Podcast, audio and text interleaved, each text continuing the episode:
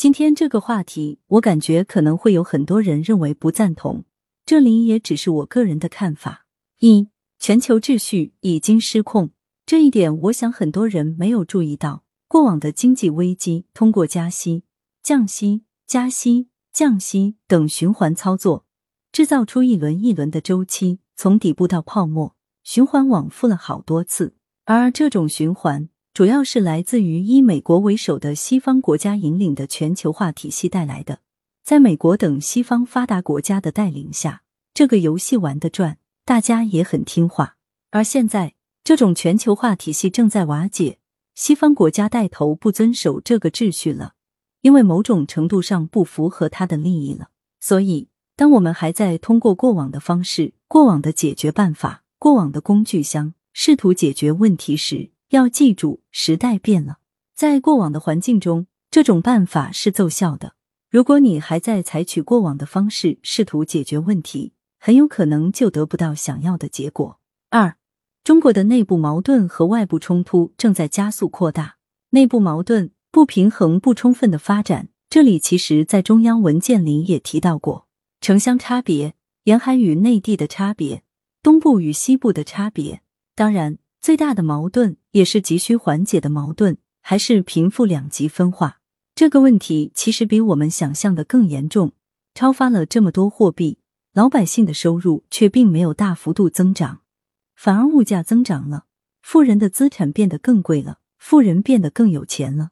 外部冲突毫无疑问，这个部分大家可能都知道。从中美贸易战开始，到科技战、金融战、地缘冲突事件等等，美国等西方国家对中国的遏制正在全面扩大。这一点，我觉得大家都能做好心理准备了。那么，内部矛盾和外部冲突会发生什么？我个人觉得。内部矛盾，也就是贫富分化的问题，如果我们不去缓解，会加速导致中国社会的撕裂，社会不信任会急剧升高，一盘散沙的中国是西方最想看到的。外部冲突，毫无疑问，自从俄乌冲突以来，各种供应链的紊乱，以及贸易的不畅通，以及西方发达国家开始的各种产业出口限制政策，会导致我们在贸易方面的发展逐渐停滞。很多人说我们有一带一路，其实一带一路肯定弥补不了西方国家在这方面的市场空缺，只能洒洒水。当然，最严重的外部冲突，我觉得还不是所谓的产业限制，最危险的可能还是意识形态冲突，也就是台海的冲突。这个漏洞很有可能会成为西方彻底脱钩的一个重要因素，到那时候很有可能就和俄罗斯的局面类似。三。中国产业格局正在急剧变化。其实大家没有看到一个问题：为什么当今大家到处都在躺平？最主要的还是收入增长很少。一方面收入增长很少，同时各种物价还在增长。而为什么收入增长不多呢？那其实还要看中国的经济增长的引擎是什么。虽然全年的数据没有公告，但预计二零二二年对经济增长贡献的三驾马车里边。向对外进出口预计贡献在百分之三十至百分之三十二之间，投资大约在百分之二十五左右，消费增长的贡献大约在百分之四十一左右。从二零二二年通报的十一月、十二月对外进出口的月度数据来看，二零二三年恐怕出口对经济增长的贡献，推动经济增长难度会越来越大。从总数来看，消费占比超过百分之四十。应该说是最大的一个板块，但是不要忘了，通过横向对比，在最近十年时间里，消费对经济增长的贡献是几乎第一次低于百分之五十的关口。也就是说，消费虽然在二零二二年经济增长的三驾马车里最大的，但是和自身对比，在最近十年里面，消费明显是萎缩的。从过去的很长一段时间里，我们通过国际贸易，通过成为世界工厂。给全世界提供廉价商品，赚取了很多收入，这是我们过去很长一段时间里经济增长很重要的推动力。而这个推动力正在逐渐丧失优势，未来中国的人工成本会越来越贵，这就会导致中国的低端产业其实是越来越萎缩的。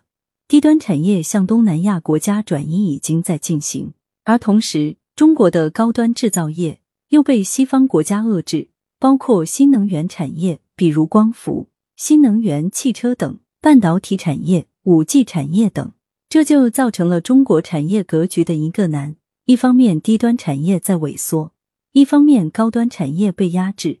低端产业在萎缩的同时，如果不能在高端制造业上形成弥补，就会落入中等收入陷阱。而这个难，我认为未来还会继续扩大。四，未来一段时间的中国经济会如何？我个人看法是，出口、投资、消费三个部分。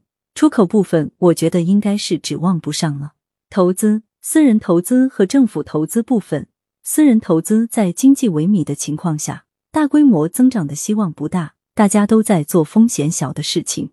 政府投资部分，其实各地区一直在增加债务，各种杠杆其实都在往上拉，我感觉可能也拉不太动了。这么一看，只有消费了。有很多人说，二零二三年消费会暴涨。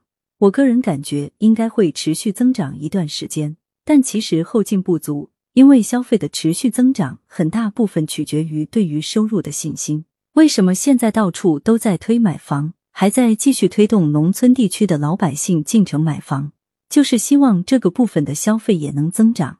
但其实这个消费很大程度上也增长不起来了。除此之外，新能源汽车的消费倒是成为了重要一环。